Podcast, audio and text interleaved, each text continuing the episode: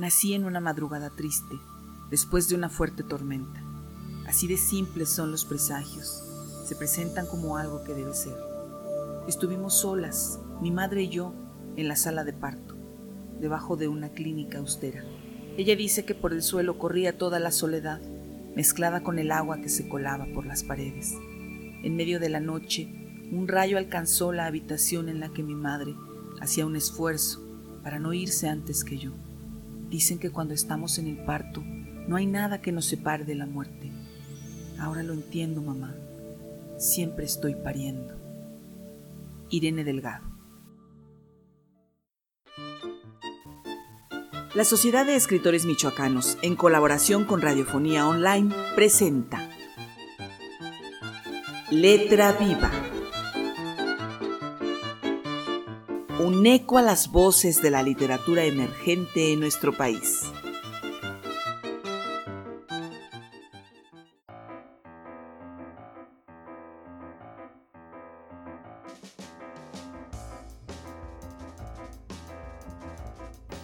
Bienvenidas y bienvenidos a Letra Viva. Como cada miércoles presentamos una selección de literatura mexicana. Soy Carolina Toro y me acompaña el equipo de Radiofonía Online encargado de la transmisión de hoy, Efraín Ochoa y Fernando Martínez. Esta es una tarde de narrativa. Presentamos tres cuentos que transgreden los límites de lo que consideramos real. Todos ellos escritos y leídos por miembros de la Sociedad de Escritores Michoacanos. Comenzamos con Jonathan, de la autoría de Edgar Omar Avilés. Un cuento tierno, nostálgico y sorprendente. Escuchemos.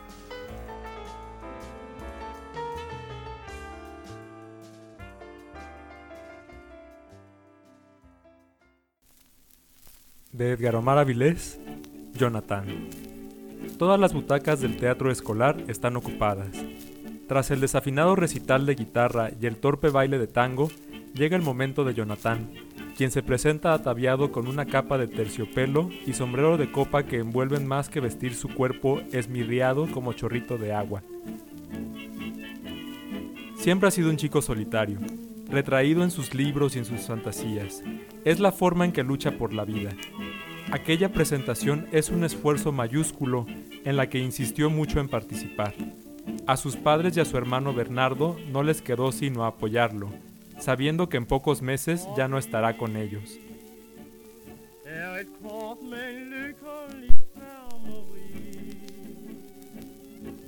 Bernardo tiene 20 años, casi 5 más que Jonathan, y no sabe qué hará cuando su hermano muera. Siente que se le acaba toda la fe que pueda tener por la vida, que ahora le parece miserable, injusta y breve. En una ocasión, Jonathan le dijo que la vida es un misterio y que los misterios a veces traen cosas buenas. Bernardo le respondió que es un misterio de mierda y lo abrazó. Ahora, al verlo vestido de mago, solo atina a recordar que hace cerca de 10 años ocurrió lo de las canicas y los pollos. Él tenía 5 y yo casi 10 años. Recuerdo que hacía la tarea cuando de pronto escuché muchos pollos piando como locos. Me incorporé de la silla y fui a la planta alta, donde estaban las habitaciones. Pasé por el cuarto de mis padres, donde también dormía Jonathan, y aproveché para ver si no se encontraba por ahí jugando, pero no estaba. Cuando llegué a la puerta de mi cuarto, no me cupo ninguna duda. Los pillidos provenían de ahí adentro. Jonathan, abre el cuarto. Ahora, le dije, con toda mi autoridad de hermano mayor. Pero por respuesta solo escuchaba los pillidos enloquecidos. Empecé a forzar la cerradura, temiendo por mi colección de escarabajos, mi rompecabezas y mis canicas. De seguro papá cometió la tontería de comprarle más pollos de colores, o tal vez los compró con lo que ahorraba de los domingos del abuelo. Espanto, temiendo que los pollos ya hubieran llenado de excremento mis tesoros. Estaba a punto de gritar como loco, cuando tuve una iluminación. Recordé que mamá guardaba copia de las llaves de todas las cerraduras de la casa en un cajón de la cocina. Corrí tan rápido como pude. Al regresar, ya solo se escuchaban unos pillidos dispersos, muy lejanos. La última llave que probé fue la buena, y la puerta del cuarto se abrió. Entonces vi cumplida una de mis peores pesadillas. Jonathan sentado en el suelo, un martillo a su lado y mis hermosas canicas partidas a la mitad.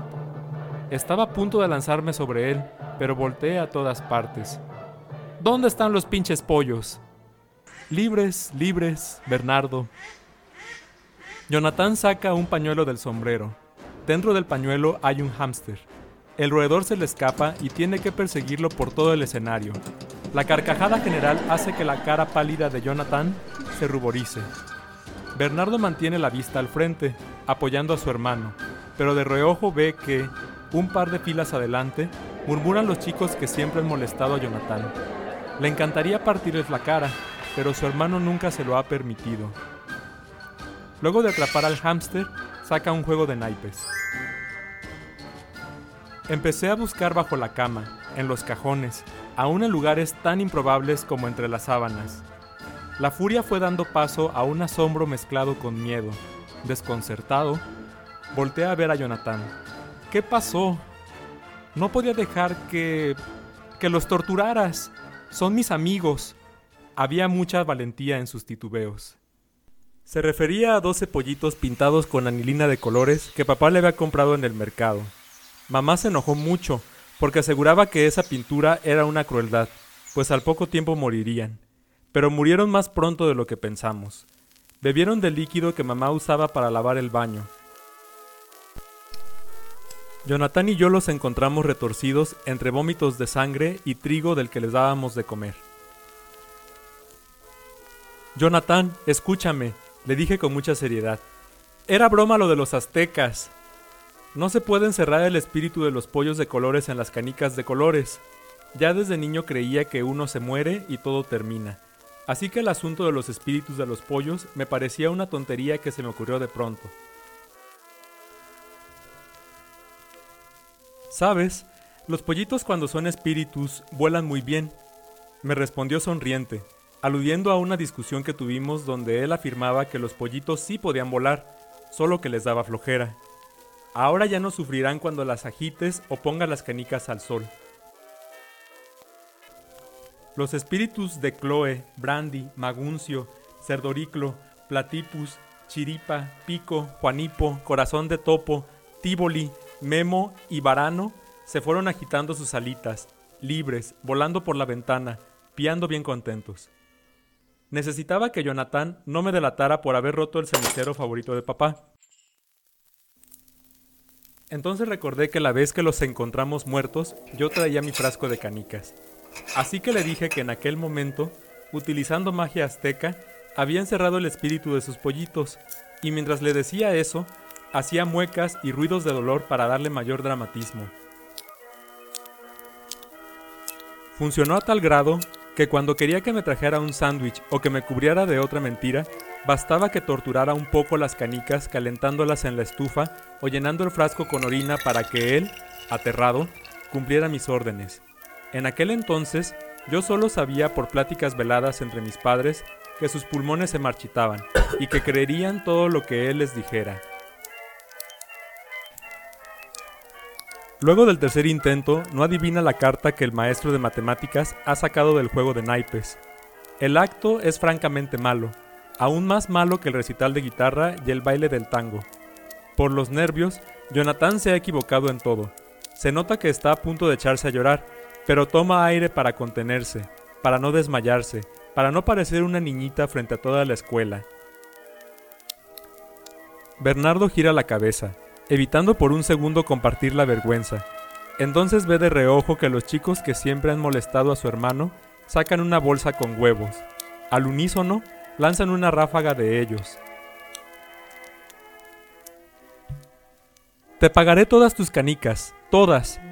Tengo mucho ahorrado de lo que el abuelo me da los domingos para que vayamos a rezar, me dijo asustado, juntando los pedazos de canicas y poniéndolos en el frasco, tomando distancia de mí temeroso de que le respondiera con un golpe. Pero yo miraba para todos lados, desconcertado. En algún momento me asomé por la ventana que daba al patio, para ver si no había pollitos, ya fuera corriendo o muertos por la caída. No había nada. Te compraré unas más bonitas. No les vayas a decir a papá y a mamá, me van a castigar dándome más pastillas, me dijo por último, mientras salía del cuarto. No, no les diré, le contesté casi con un hilo de voz. Los huevos vuelan en dirección a Jonathan. Bernardo no ha podido evitar esa primera ráfaga, pero se incorpora para destrozarles la cara antes de que avienten una segunda. Los huevos, al romperse, están huecos, vacíos, pero del interior de cada uno brotan aplausos, tantos que pareciera que los metieron a presión.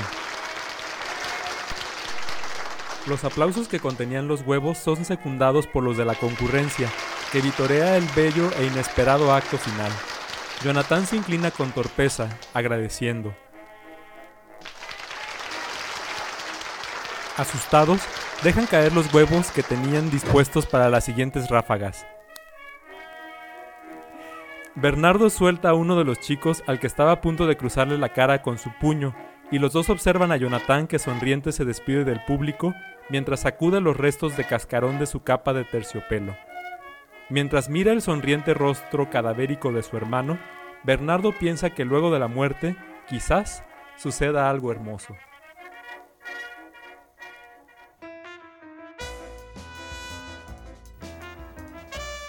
El cuento que acabamos de escuchar fue grabado por Víctor Lorman. Él es un cercano colaborador de Letra Viva y como ustedes saben es escritor. Se ha decantado por la novela y el ensayo, pero en esta ocasión nos deleitaremos con un cuento suyo en voz de Frenny Herrera.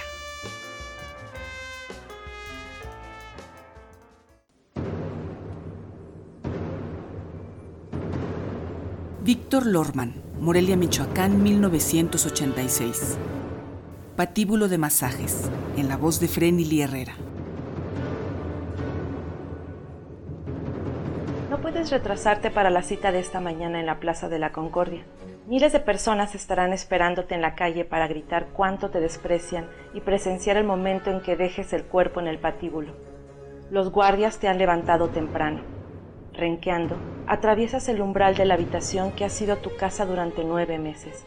Estás tenso, muy tenso, el cuello y los hombros te duelen, como si algo estuviera picándote en la espalda baja. Sientes las articulaciones entumecidas por la inactividad física. Conozco lo que has sufrido. Más de una vez mis manos te han sanado. Ahora que voy atrás de ti, noto que estás cansado, de mal humor, temeroso de colapsar en cualquier momento. Aunque no puedes verme, sientes mi presencia. Te han atado las manos hacia atrás con una cuerda. Dos custodios te acompañan al zaguán de la conciergerie. Cada uno te sostiene del codo con fuerza, cuidando que no tropieces con nada. Hoy no necesitas toparte con algo para caer. Tu espalda está completamente quebrada. Tienes que hacer esfuerzos casi sobrehumanos para mantenerte erguido. Apenas sientes los pies y debes arrastrarlos sobre la arena chiclosa para llegar al carruaje, que ya debe estar a la entrada la carreta destinada a los presos comunes condenados a muerte. Te deprimes de ver que los malditos jacobinos se han empeñado en vejarte, como si fueras el más vulgar criminal de tu nuevo país, surgido a partir de los retazos de una Francia monárquica, derribada desde los cimientos. Serás ejecutado como cualquier otro enemigo del Estado, sin distinciones ni privilegios especiales. Quisieras llorar de impotencia, pero decides no dar a tus enemigos el placer de verte denigrado. Aún en tus últimos instantes de vida conservarás intacta tu dignidad de aristócrata. Tus custodios te ayudan a subir a la carreta, ya que tus manos se mantienen atadas. Tan pronto te sientas sobre la rígida tabla y acomodas tus manos de manera que no te ladees a efecto del pésimo estado del camino. Cierras tus ojos para relajarte. Respira profundo. Escucha el canto de las aves y el ruido del agua que brota de las fuentes. Concéntrate en esos sonidos e ignora los demás. Abre los ojos lentamente.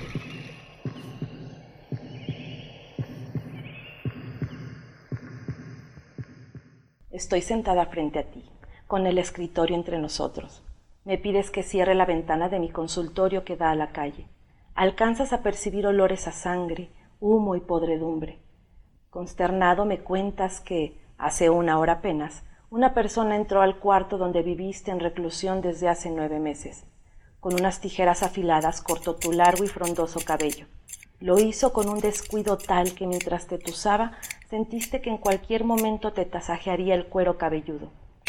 A pesar del dolor, la frustración y la angustia que has experimentado en los últimos días, te aseguro que lo que te ha sucedido desde la toma de la Bastilla te ayudará a contactar con tu esencia más íntima, te liberará de las ataduras que te impiden volar y serás, dentro de algún tiempo de rupturas y cambios inamovibles, una mejor persona.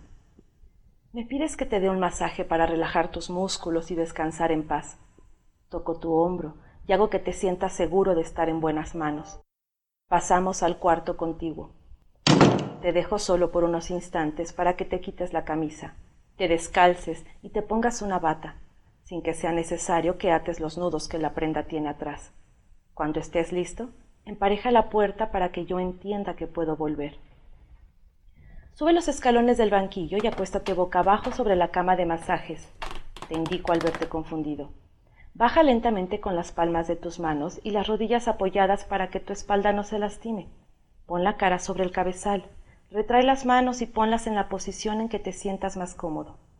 Coloca un cojín sobre tus empeines. Lo que sea que haya ocurrido, olvídalo ya. Cierra tus ojos. No los abras bajo ningún motivo. Déjate consentir. Concéntrate en tu respiración. Inhala y exhala por la nariz. Relájate con el disco de música oriental que pondré para ti en la grabadora. Eso es. Unto aceite en tu espalda y comienzo a masajearla con mis manos. Hago movimientos circulares, abriendo y cerrando las palmas, estirando tu piel. Oyes una manifestación popular a lo lejos pero no comprendes lo que las personas dicen. Ignora, inhala, exhala.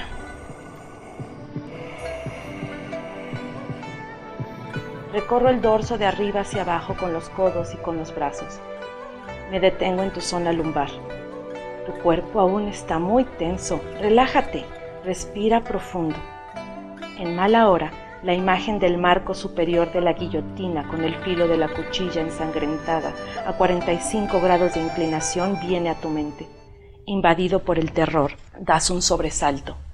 Sientes que tus glúteos son bombos y que mis nudillos sostienen unas banquetas. Abandonas el trance al que ya habías logrado entrar.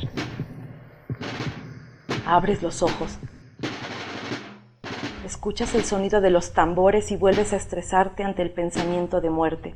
Me llamas a gritos, pero me he perdido entre la multitud. Miras a los palurdos que han acudido a la Plaza de la Concordia para presenciar tu ejecución. Contemplas la guillotina con respeto mientras un verdugo te ajusta los dos cinturones de cuero clavados en una tabla de madera, el primero en el pecho para inmovilizar tus brazos y el otro en las pantorrillas Cierras tus ojos y tratas de recordar la sensación de cuando yo recorría tu espalda de abajo hacia arriba, con mis hipotenares deslizándose lentamente, luego golpeándote como si fuesen látigos. Sientes mis manos en tu cuerpo, logras reproducir la sensación de mis caricias, pero no logras relajarte. A continuación, tus ejecutores te acuestan en una báscula apoyada sobre el riel que te deslizará hacia el último recuerdo que tendrás en la vida la canasta de mimbre sobre la que rodará tu cabeza. Sientes que tu cuello se apoya sobre un borde mojado, pero espeso. Quieres pensar que he untado esencia de pino o lavanda sobre tu frente, mentón y el surco del filtrum, pero tu olfato no puede engañarte. Es la sangre de algún infeliz que ha sido decapitado antes que tú y que nadie. Absolutamente nadie ha hecho el mínimo intento por limpiar. Sufres una baja depresión inmediata que te hace desfallecer. Aunque sepas que no puedas escapar de una muerte ineludible, tu mente vuelve a fugarse de aquel fatídico 26 de julio de 1794. Inhalas y exhalas una y otra vez. Añoras el aroma de la esencia de tomillo y el sonido de la música tibetana. Ignoras las acusaciones que alguien lee frente al pueblo congregado. Sientes mis manos haciéndote cosquillas en el cuello, pero no es más que el roce de tu piel con la picota. Has cometido el error de abrir los ojos. Sabes que ya no podrás cerrarlos de nuevo y fingir que no ves. Este es el final. Nadie recordará tu nombre dentro de 100 años, menos aún a 220 años de distancia. Pero no olvidarán el invento que hoy te dará muerte, la guillotina, símbolo del terror francés. Jalan la cuerda, la cuchilla oblicua viene a ti con soltura De un solo tajo tu cabeza se desprende de tu cuerpo. Rodando, Tatet se impacta contra la canasta. Sigues parpadeando. Tu verdugo toma tu cabeza de los cabellos y la eleva para mostrársela al público, quienes con júbilo aclaman tu muerte. Es entonces que vuelves a encontrarme. Necesitas que te diga palabras de aliento antes de que pierdas la conciencia del espacio y el tiempo terrestres. Relájate, no te alteres ante la masa ignorante que te insulta. Permanece tranquilo, deja de parpadear. Cierra los ojos para siempre.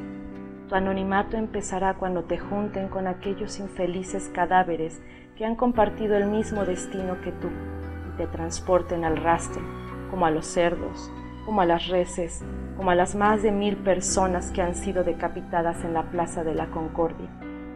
Disfruta del viaje hacia tu última morada. Te escucharán en alguna fosa común o serás emparedado a cientos de metros bajo suelo en una catacumba parisina? Ya no pienses más en ello. Has hecho lo que tenías que hacer en este mundo y no puede ser de otro modo. Descansa en paz.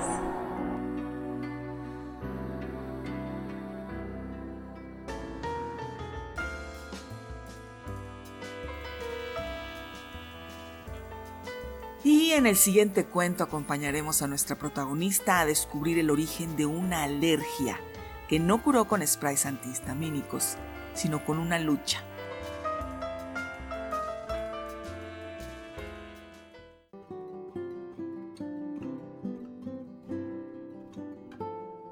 La bestia de luz, por Carolina Toro.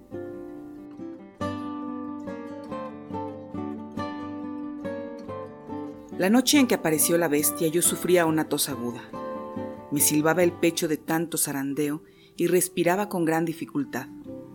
El aire de junio movía la cortina, variando las sombras dibujadas en la pared.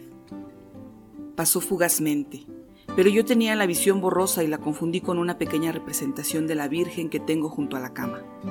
Ni por un momento pensé que fuera ella, aunque sabía su cuento. Los niños vecinos acostumbran jugar en la calle. Cuando se va el sol y se han cansado de correr, se reúnen afuera de mi casa, en el poste de luz, junto a la ventana del cuarto. Recién llegué a esta colonia, incómoda por el ruido, echaba agua en la banqueta, pero ponían ladrillos a manera de bancos para no mojarse. Me resigné a dar oídos sordos a charlas ingenuas y voces agudas que explican todo a gritos.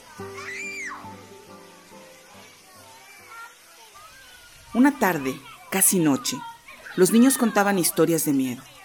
Hablaron de fantasmas, lloronas, colgados y de un espanto desconocido para mí, la bestia luminosa. Según dijo un chamaco, la bestia aparecía en una habitación oscura, donde se filtraba un poco de luz, como la rendija de una puerta o los agujeros de un techo de lámina carcomida que da paso a la luna. La sigilosa bestia abría la puerta de su mundo bestial y pasaba al nuestro. Dicen que a un señor lo enhechizó y luego se murió, contó uno de vocecilla ronca. Ni cierto, lo inventó, le contestaba una voz chillona. Otro decía, ¡Shh! Deja que cuente. Luego todos hablaron al mismo tiempo y después callaron. Había oscurecido. Miré la ventana de luz que se proyecta en mi cuarto y sonreí desde mi adultez, sin más miedo que tener insomnio de nuevo. Mis días eran más o menos iguales. Despertar sin alarma, estornudar varios minutos mientras me arreglaba, ir al trabajo. Estar ocupada me hacía bien. Libre de cualquier achaque respiratorio, iba del piso de venta a la bodega y de la bodega a la otra sucursal. Hasta era más rápida que las otras, tan muchachas y tan cansadas. Más que yo, a mis 44. Salía como a las 6. Llegando a casa merendaba ligero.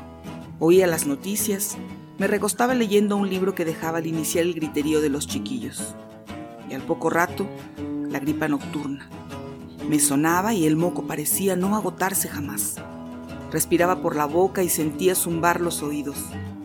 Cuando una está sola como que pone mucha atención a los males. Alternaba la lectura con el sueño escaso. A dos locales de mi trabajo hay una farmacia y un consultorio. Quise comprar medicina, pero la dependienta me salió con que ya no podían venderme esas pastillas sin receta. Pasé con el doctor. Desde el consultorio alguien dijo, Siguiente. Era un hombre muy blanco. Se colocó unos anteojos de armazón oscuro y grueso. A ver, ¿qué le pasa? dijo. Tengo mucha tos y estornudos, contesté. Y la nariz congestionada, pero solo por la noche y muy temprano al despertar. No importaba lo que respondiera. El doctor me interrumpía con otra pregunta. Yo respondía lo mejor posible, pero ya me estaba aburriendo de explicar que no sabía si en mi familia había antecedentes de eso que ya no recuerdo cómo llamó. Se veía demasiado joven e inexperto. La bata, los lentes, la barba cerrada y aún la seriedad de sus palabras daban el aspecto de un niño disfrazado. Cuando surgió el motivo de mi padecimiento, consideré la idea muy equivocada. Este muchacho no sabe que hay enfermedades de ricos sin que hacer que a mí no me pueden dar, pensé. No he conocido persona pobre con alergia a las comidas, al polen o a los gatos. Pero mis ataques de tos y estornudos revelaron mi alergia al polvo con todo y mi salario mínimo. Compré un botecito de spray y una caja de loratadina. A todo el que quiso escucharme, pedí recomendaciones para tratar mi alergia. Recibí consejo de mis expertas compañeras. Me prescribieron variados remedios, desde mezclas con miel con ingredientes insólitos, hasta gotitas de no sé qué en la almohada y tés de alguna hierba que es buenísima para el asma, si te sirve. Me apresuré toda la jornada en la zapatería para salir a mi hora justita. Por la tarde, a falta de aspiradora, me puse a limpiar la casa con escoba y un trapo mojado. Sacudí con vigor el colchón, me deshice del tapete, barrí todas las esquinas. Durante mi operación no se presentó ningún síntoma, aunque había partículas danzantes en medio del cuarto. La pobreza me daba inmunidad contra esas enfermedades de rico sin qué hacer. Era mi vacuna. Terminando, ya cansada, me arrullé con las voces de los niños y empecé la noche durmiendo tranquila, con la nariz libre de obstrucciones y de sonidos. Solo duró unas horas. Volvió a ganar terreno el escosor nasal, la dificultad para respirar y la caótica, incómoda y maldita tos. Pasaba la medianoche. Agitada, abrí los ojos y la vi de nuevo. Esta vez no de reojo, sino cerca, muy cerca. Estaba trepada en mi cuello, tratando de meter sus bracillos por mis fosas nasales con un esmero tan humano que yo interpretaría como una diversión perversa. Nada parecido a lo que había imaginado a lo que contaban los niños que platican afuera de mi casa. La quité de encima con el manotazo instintivo que uso para deshacerme de un insecto. Quedó en el suelo, entre la mesita y el ropero. No sé si quepa decir que parecía aturdida. Entonces me acerqué para verla. Medía unos 20 centímetros. Su cabeza era una pelota de masa sin rasgos definidos. Tenía patas y algo como brazos más largos que las patas y que doblaba por la mitad. Brillante. La oscuridad era cortada solo por el fulgor de la bestia que vi dentro del cuarto la otra vez. Comenzó la crisis. Apenas llegaba un poco de aire a los pulmones, salía como a golpes, con violencia. Pasé la mano a ciegas por la mesita de noche, buscando el tubo de spray para aplacar mi persistente cough cough. La criatura se acercó a mí con agilidad de cucaracha. Casi puedo asegurar que le divertía y vigorizaba el estentorio desorden de mi tos, el silbido de mi garganta que buscaba el aire.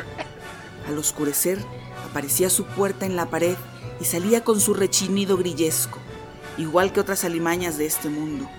Al brincar, despedí el polvo finito que me arrancaba los estornudos. La tuve tan cerca que pude asirla con la mano. La sentí apretada tratando de moverse con la misma textura y consistencia de esos cojines que usan los dibujantes para evitar las manchas de lápiz al mover las escuadras. Me asombró la forma en que pude interpretar su expresión. Era cada vez más débil su lucha contra los grilletes de mis dedos. Creo que la asfixié para corresponder a las molestias que me daba. Ya hecha cadáver, puse a mi pequeña bestia en una mesita. Su color era plomizo, acorde a la palidez de la madrugada. Aún muerta me provocaba picazón en la nariz el menor contacto. Estornudando, la tomé de una extremidad superior y la tiré en un bote de basura que tengo en la cocina. Tiene una tapa desmadrada que nunca fue tan útil como en esta ocasión.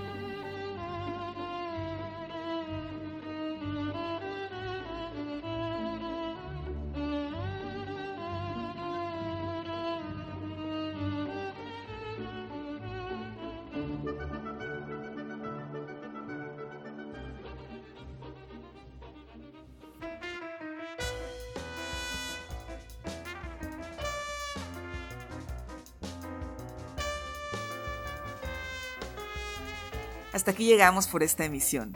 Gracias a quienes siguen la transmisión por radiofonía online y también a ustedes que nos escuchan en las diferentes plataformas donde hacemos presencia. Soy Carolina Toro. Hasta pronto.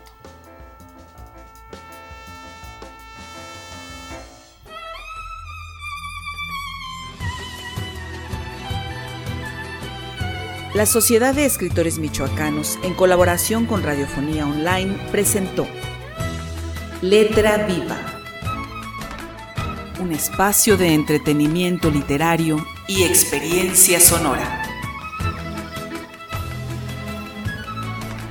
Letra Viva es un programa cultural sin fines de lucro producido por Carolina Toro.